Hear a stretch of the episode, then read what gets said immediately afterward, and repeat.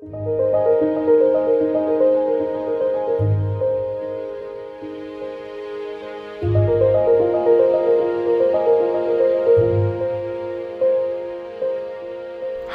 我是左边茶水间的创办人 Zoe，欢迎来到我们二零二三冬季特别企划。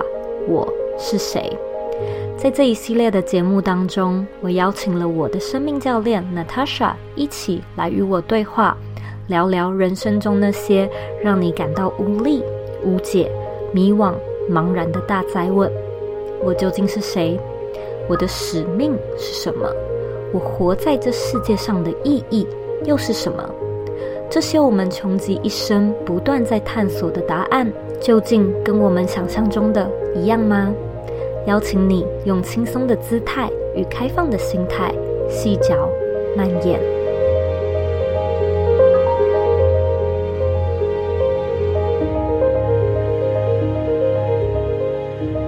在上一集的节目中呢，我们很过瘾的大聊特聊，去探讨说，是不是每一个人生来都会有使命，都有 purpose，以及 purpose 究竟会不会改变？拥有了。找到了，或者是已经看见自己使命的人，究竟在过着什么样的生活呢？那么在这一集的节目当中，我就想要延续听众可能会有的疑问，继续聊聊。所以有了 purpose 之后，我的生活究竟是长什么样子啊？那在这边呢，我想要先反其道而行的来问问 Natasha。能不能够请你先描述一下，看见了自己的 purpose 之后，生活不是什么样子呢？嗯嗯，这让我想到，嗯，其实是最近我有一个客户，然后我们也很自然的就聊到了 purpose 这件事情。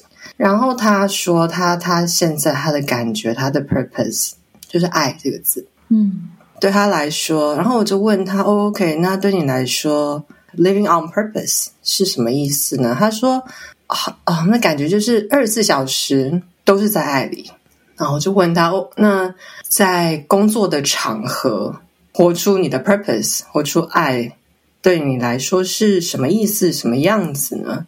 他就马上回说：“哦，似乎好像不是一个哦，我要选一个非营利组织还是？”救人的工作，他好像不是这个样子。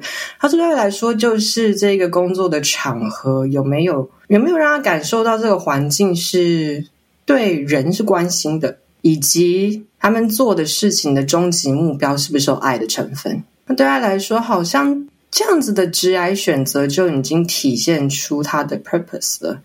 然后我就觉得他这个回答其实其实真的蛮好的，也很精准的就抓到我对于 purpose 这件事情的理解。我们一直在聊的 purpose，它并不是一件事或是一个要干嘛的东西，而是一个一个一个方向、一个元素、一个你可以嗯每分每秒都实现、都表现出来的一个方向跟元素那种感觉。嗯，职涯选择这个，其实我自己也面临过很多次，然后我有看到很多人。面临这这个问题很多次，以前在思考的时候，我分析的时候，就是开始想，OK，我的我的履历表里面还缺一个 big name，呃，或者是啊，我好像缺一个 consulting 或者 banking 的经历，那种比较 solid 的那种经历啊，或者啊，我应该要去什么事务所先混个两年，那之之类，我觉得其实也全部都非常合理，就是看到哦，我觉得我的。履历表面好像可能缺了什么东西，那好，所以我现在我面临的选项有这三个，嗯、比较他们的薪水怎么样？呃，跟同差比起来，这工作听起来怎么样？呃，以及他可不可以给我？我觉得我履历表里面缺乏的东西，我觉得这些选择的元素也都没有错，只是它没有涵盖到了全貌，就是刚刚聊到的 purpose。对我那个客人来说，爱的那个元素，它其实是一些很核心，但是容易被忽略的、被忽略的元素。嗯，那如果说有办法用一些很简单的词抓到，哦，对我来说，purpose 就是爱，那它就可以变成一个。我在做选择选择的时候的核心主轴，嗯，让我在衡量那些一切外在因素的同时，记得加进这一个核心元素。那整个在做选择的时候的考虑就变全面跟清楚了。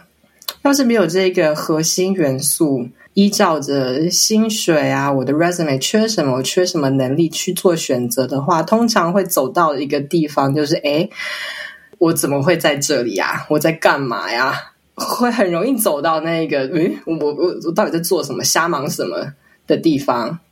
那并不是说那些元素是错的，都重要。但是我觉得，如果有一个清楚的 purpose，在做选择的时候，会相对的变容易许多，并且那种清晰跟踏实的感觉会明显很多。你知道，你刚才在分享的时候，我一直在想，“使命”这个词会不会容易让人们认为是一种？职志吗？哪个职？哪个志？职业的职，志业的志啊，职涯的职，嗯，职涯置业，嗯，至少过去的我是这么想的，嗯嗯、就是一个啊，对，职志要怎么讲？就就就是这个字的感觉，life work 那种感觉，对，life work。然后我也想要问你，所以不是吗？我最直接的答案是不是、欸？哎。Life work 就是 purpose 的表现之一。嗯，我觉得我可以再举另外一个例子。我刚刚举的例子是比较偏向 career 职涯的。我可以举一个，不是跟 career 有关的，也是我自己最近遇到。我前阵子得流感，我被我儿子传染，嗯，儿子传染给我，然后我再传染给妹妹，妹妹再传染给爸爸。就是全家呈现一个大家都病恹恹，然后完全无法上学上班的一个状态，大概一个多礼拜。然后如果是以前的我，我可能会很浮躁，嗯，我觉得我的天哪，一个多礼拜我全部都要请假，我一事无成，我什么事都做不了。本来排好的 meeting，本来排好的工作项目，一个都没有办法做。但是我这一个多礼拜的。经历也有这样子的 moment，我承认还是有这样的 moment，但是大部分的时间不是这样子的感觉的，因为我知道那个 quality time 的陪伴，love 那个成分，这个元素对我来说，也就是我的 purpose 之一。所以当我在好像什么工作都做不了的时候，就只是陪伴他们的时候，我也觉得我是 living all my purpose，我不会觉得是在浪费我的时间。那个也是我的自我实现的形态跟方式之一。我其实很喜欢你刚才说到的那个，你知道没有在浪费时间。然后我觉得这句话说出了蛮多人的心声，就是为什么这么汲汲营营？为什么要学这么多东西？为什么不能够停下来？为什么没有办法忍受自己生病了一事无成？然后好好休息的时候也不允许，甚至是厌恶这样的自己。的那个根源可能就是觉得浪费时间，我还可以去做好多好多其他的事情。然后回过头来，如果说有了这么一个 purpose，其实我觉得对现在的我可能会，我觉得使命也一一样是一个不错的词啦。但我或许会有一点点开始觉得它是一种活法吗？你找到了你的活着的方法。是我现在最最简单想到，可能最粗暴的一种讲法。可是我觉得，其实我们在找的就是这个，就很想要知道最贴合我本职本性的那个活法是什么，用这样的活法在过我现在的生活。然后，就像你刚才说的那样子，其实就真的不是在浪费时间。嗯，我觉得活法。对，我觉得你描述的很好。诶，它它它是一个你怎么活的那种过程的概念，嗯，而不是一个要被找到的东西那样子的概念。所以我觉得活法，你刚才讲的时候，我感觉是嗯，对。因为其实我我觉得我过去就是会一直把 purpose 跟 life work 想在一起。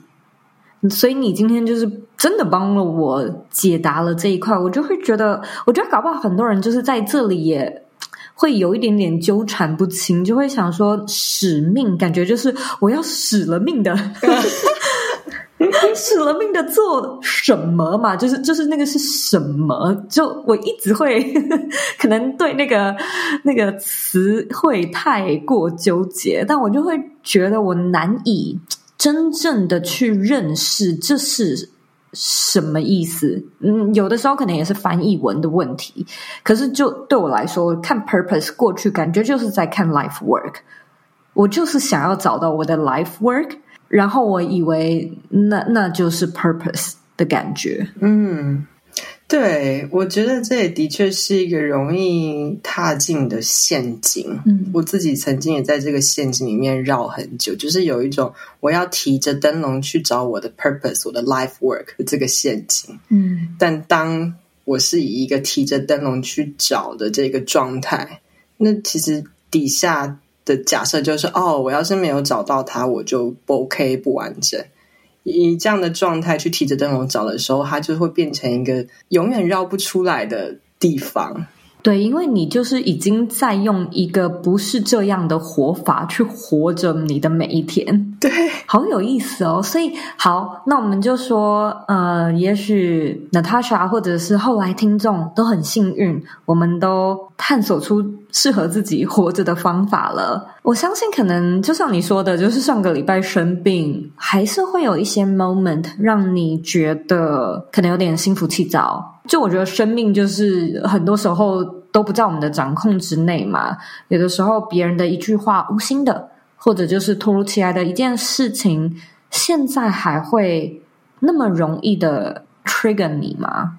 还还是有被 trigger 的时候，嗯，但跟以前比较起来，这个频率少很多。但它还是以一个至少一周一次或者三四天一次，就是它还是还蛮常发生的。嗯。一个很大的不同是，以前自己被 trigger 会不知道自己被 trigger，可能被 trigger 之后就开始气啊，然后就开始想想干嘛去解决，就是会落入那个以前的模式里面嘛。那现在被 trigger 的时候，就会马上哦察觉到，哎，我被启动了，就马上的本能反应就是去好奇，那到底我被启动的东西是什么？那个假设已经直接变成以前可能是哦，别人可能说了什么惹到我，但现在那一个。回路已经直接变成啊，是我的内在的什么东西被启动到了？那我很好奇，是我的什么东西？那个回路马上就跟以前有很大不同。嗯，然后一些蛮容易，现在还是蛮容易启动到我的事情啊，可能是不被原生家庭或是以前的好朋友理解的时候吧。我的原生家庭是蛮物质主义的。那其实也可以理解，他们经历过我我外婆、外公那一辈经历过战争，我爸妈那一辈经历过贫穷，嗯，然后可以走到他们现在在的地方，其实是本身就是一件很很厉害的事情。那对他们来说，生存啊、金钱啊、物质啊这些东西一直都是最重要，所以没有办法理解在这物质之外的这一切。怎么会有这样子的疑问？为什么需要探索这一些？他们没有办法理解。那其实这这一些我刚刚说的这一层的理解，都是我自己梳理陪伴自己很多年之后才才走到的一个地方。但我还是有时候很容易，然后会被他们的不理解、无法理解、听不懂我在想什么、听不懂我在说什么。嗯，为什么要想这些啊？给戳痛到。家人或是以前小时候的好友，会就很过度简化的结论，认为我现在的状态看起来蛮好的啊，可能就是因为我命好，或者啊，因为我去柬埔寨做过志工，看过穷人是怎么生活的，或者是所以我变了，然后或者是还说啊，因为当了妈妈，吃过苦了，吃过苦了，所以他就变了，就是很容易的简化。那当然不能说他们错啊，这些都对，的确，他这些生命经历都改变我非常多，但不完整嘛，不完整，并不是一个完整的故事。但我以前还是会被戳到，生气是第一个反应，气。但其实，嗯，我自己也知道，气底下就是痛。那痛什么呢？就是啊，这些重要的人不理解我，嗯，我有那一个被完整理解的需求。会觉得说他们没有看到你做了多少努力吗？嗯，那是什么呢？我觉得对我来说，好像比较是他们并没有完整的看见真实的我，只看到了我的一部分。嗯，而且好像也没有意愿再看到更真实完整的我了。嗯，那我觉得那样子是是会会令我伤心的，因为他们是重要的人，但是好像没有那个意愿跟能力看到完整真实的我的时候，我会有点失落吧。但其实马上也就理解说，他们他们真的尽力了。但可以走到这份理解，我觉得要要先发生的事情是哦，我我看见我自己有那个被完整理解的需求，还没有被满足。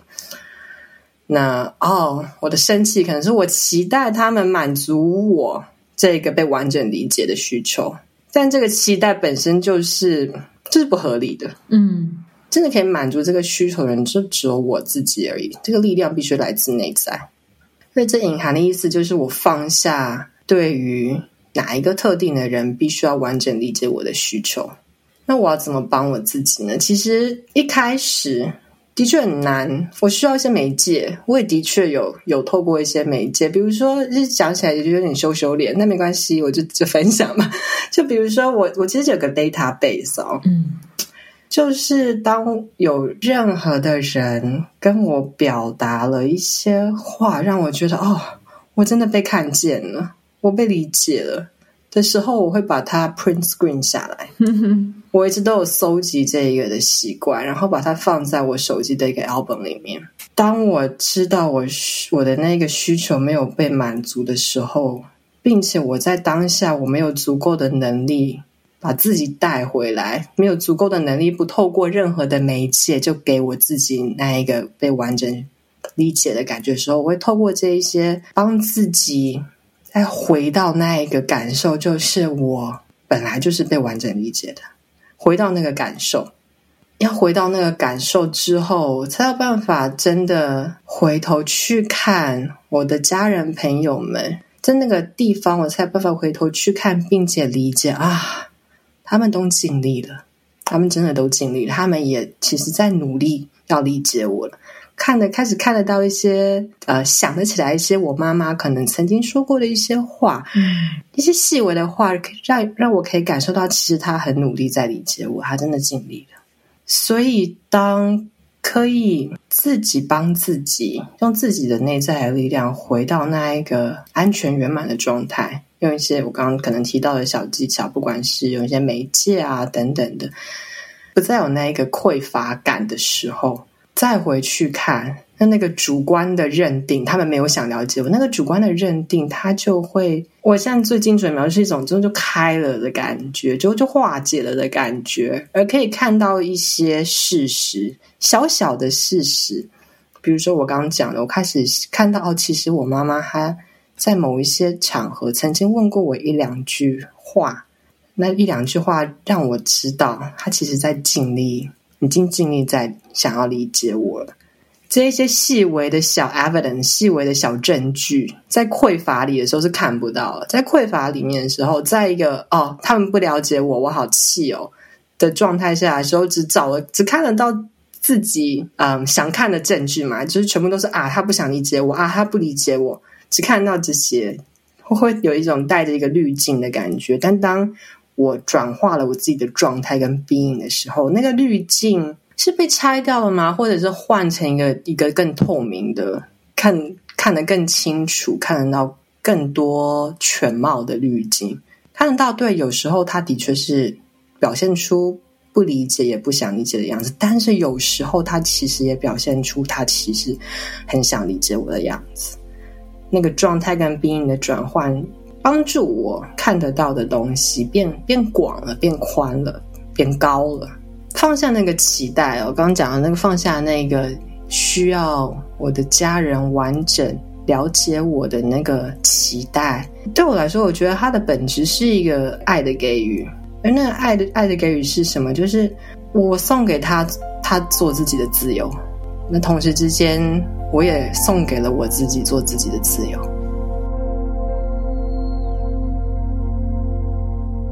相信你会听到这里，可能是对使命探索的这个主题有一定程度的兴趣。邀请你回到这集节目的资讯栏，找到 Natasha 为你准备的免费 PDF 讲义。在这份档案中，会有 Natasha 分享自己发现使命的历程与故事。她统整出三个深刻体悟以及一个日常练习。并且会搭配一个录音档案，引导你跟着实做，帮助你发现自己的使命。邀请你在节目的资讯栏中找到讲义的领取连结。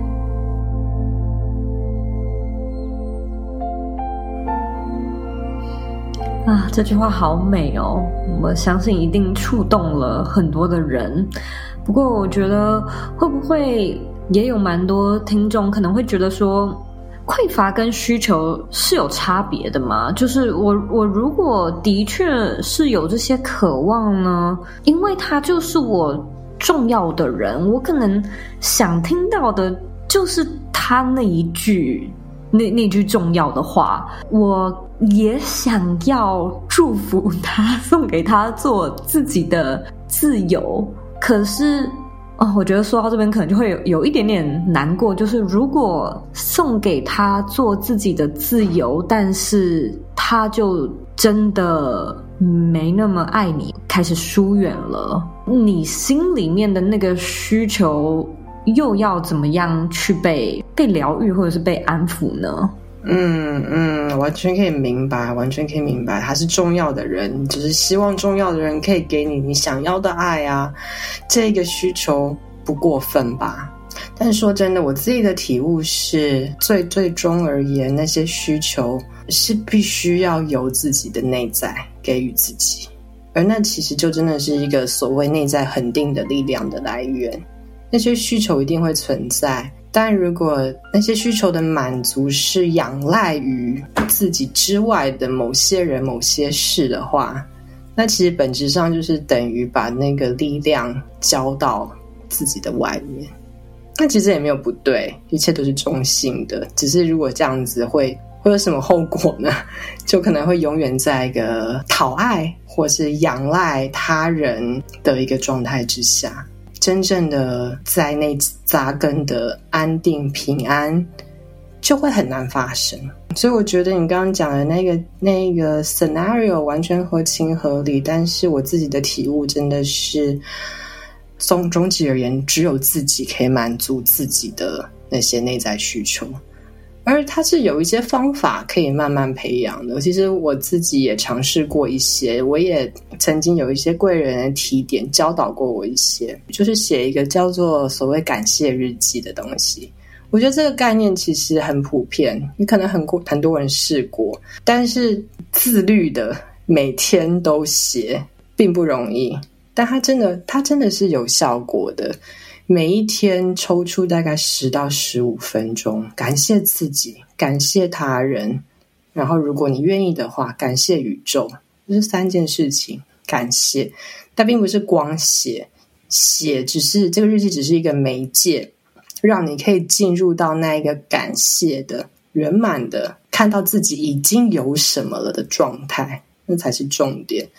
所以写了之后，进入那个状态，让自己可以在那边在这个状态里停留个至少五分钟吧。如果有办法停留个十到十五分钟，那这个状态、这个感受变成你的一部分。当你需要它的时候，就很容易 access，好像是一个心要慢慢长出的一个脑脑袋回路。这个感受就是我们一直在聊的这个状态。觉得自己被攻击，或者需要被认可、需要被理解的时候，回到这个状态，真的是一切的根本。第二个，我自己也尝试过的东西，是是我一直提到的那个贵人当初教我的这个东西，在我最惨的时候，我觉得他救了我。就当我最觉得我自己是个废物的时候，我我总会这样觉得。但的确，我有一阵子觉得我自己是废物的时候，我的贵人把它称之为神性日记。它这有一点灵性的成分，所以并并不一定适合每一个人。但如果你对灵性嗯接受度高的话，我觉得这还蛮值得尝试的。神性日记在写的时候，那个第一人称不是我自己，而是想象宇宙或是我的高我以一个神的角度在对我说话。想象如果我的高我会看我今天所做的一切，经历的一切。他会想跟我说什么？当我可以进入这个状态，我可以想象到这个我我以我高我的视角在写的时候，我发现我自己写出来的都是看到我一些美好的本质。哦，你今天这件事情，你好努力了，你真的好努力了，我看我看见你的努力了。或者是你今天跟那一个人的相处，对你生气了，没错。但我也看到你很努力的想要解决那个问题，就以神性的那个高我的角度去去练习写这样的日记，大概两个礼拜，也是会有一个会会长出一个刚刚讲的那个感受，而那个状态就是当自己需要的时候，随时可以连接的。它可能会像，如果你刚刚讲那个，我可能我的写法会是哦，我看到你今天早上虽然很疲惫，但是你还是选择展开了你的瑜伽垫，踏上去。我看到你真的想要好好的照顾自己，滋养自己，这个美好的意图，我觉得你真的好棒。他是第二人称的对着你说话，对，他直接让我进入了一个状态，是我看到自己的。已经做得很好了，或是已经有的一些美好意图，那些已经很棒的，进入这个状态，我本来就已经很棒了。这个状态，如果这个状态的连接可以很顺的的话，其实，在面对到很多日常的 trigger，还是被 trigger，还是会，但是就会比较容易回来。嗯。那我也来分享我的。我发现我是一个还蛮喜欢泡澡的人。如果那天过得不好，就是我我感觉我都没有在 plan，我没有在计划这件事情，但就是我会觉得啊，今天好想泡澡哦，然后我就会泡澡。过去我也有住过，就是没有没有那个浴缸的公寓，去外面租房子。通常那种时候呢，我就是洗很长的澡。然后洗完澡之后呢，我就会做一大个流程的清洁，去角质、敷脸、护发，就是各种你想得到那种护肤保养的，就是我就会做一系列。所以有的时候我就是会直接 在厕所待个两小时，然后那个就是我自己的疗愈方式。然后对我来说，睡觉也非常有用。但是真的，我那天就是心情不好，那不然就去睡觉吧。嗯，今天就早点睡吧，就算了。就是你你追剧追的也没兴致，划手机也无聊，那天心情就是不好，所以我很常就是那就那就去睡了。我也不看书，我也嗯提不起劲写写日记这种的。可是我很常就是睡完觉，隔天就好了。我相信每一个人都可以开发自己的，然后可能对你有效、对我有效的每一个人都会不大一样，就是比较 practical、比较现实层面的是这些事情。但是我近期其实有一个比较神性的练习，我前一阵子会一直卡在一个有点。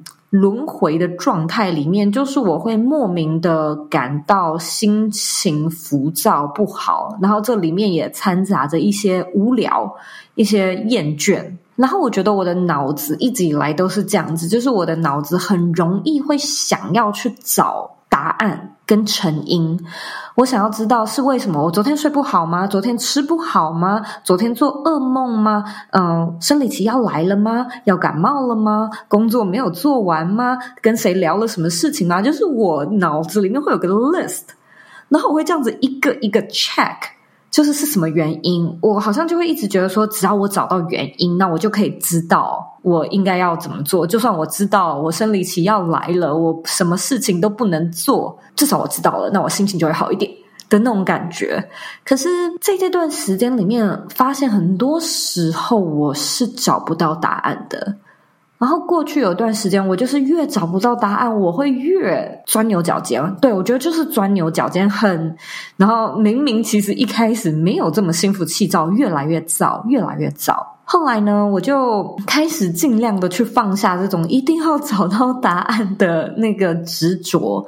然后我在冥想的时候开始做了一个新的练习，那这个也很灵性，大家可以听听就好，就是。我就会开始去想说，现在这个时空的我，宇宙是这么无限的，可能在其他的多元宇宙中也有各式各样的 Zoe。然后我会做两个练习，第一个呢是我会去有点像是 ask for help，就是我会想象可能有其他时空的 Zoe 此刻过得很好，就是正在他们的人生的制高点上面发光发热，然后我会。有点像是去问说，能不能够给我一些指点，能不能够给我一些能量呢？既然你的能量那么好，然后我现在在一个低点，又或者是第二个面向是，我会去想说，会不会是有某一个多元宇宙中的 Zoe 现在过得不好，他需要我的协助。所以我可能就是坐在那边，我可能会想象我送给他一些祝福，送给他一些能量，送爱，送给他。然后通常这样子完了之后，我就会非常非常明显的觉得我好很多。但到了结束呢，我可能都还是没有答案，我就是还是不知道自己那天为什么心情不好。可是我也是从这个练习中渐渐的发现，或许我不用指导吧，有一些方法能让自己变得，就算没有百分之百很好，好像也有力气。对，我觉得那一个很具体的说法就是有力气，有力气去，就是下午还要工作，有力气去做什么事情。就是有时候在烦躁的时候，会觉得真的是无力。那有点像是刚才 Natasha 讲到的那种。内在的力量，就是到底怎么生啊？到底我要从哪里内在怎么生出那些力量？好像就是可以靠我们提到的这种方式，把它把它变出来。嗯嗯，没错，我觉得你讲的真的很好，而且它是很非直觉的。可能直觉来讲，你会本来以为哦，我要找到那一个让我浮躁的成因，解决了它。我才会变好，但殊不知，其实有一个不同的途径，就是你本来就可以先回到一个很有能量的地方，不管是透过连接到你的高我，或者是送爱、送感谢给自己、给别人，你可以本来就有资源、力量，回到一个好的地方。然后从那个好的地方再回头看那些本来的问题，它就会变了。可能本来的问题发现它其实并不是什么了不起的问题，或者是诶，就突然看到一些本来没有想到的灵感。是，而且好像聊到这边也有发现，就是就算有没有找到自己的 purpose，有没有找到就是适合自己的活法之类的。生活中，你 day to day 那些鸡毛蒜皮的事情，可能还是会让你有点不爽。那天过得不好，就是好像也真的不是说得到了，或者是看见了你的 purpose 之后，你的生活就不会再有这些，还是会有。所以重点就是哪些方法可以从内在换得力量？那这个力量呢，它就跟你是否有 purpose 或是否没有。无关，就算有，就算没有，好像都会经历。只是有的话，你可能更快速可以感受到什么样的事情 trigger 你，然后你可以更快速的疗愈，或者是帮助自己现在此刻从内在去获得力量。那今天的结尾呢，其实我们开始聊到一些比较灵性的东西，那也跟我们下一集的主题蛮契合的。我们下一集呢，就是要开始来聊聊跟宇宙 partner 究竟是一件什么样的概念，执行起来会长什么样子。所以呢，我们就下集再见。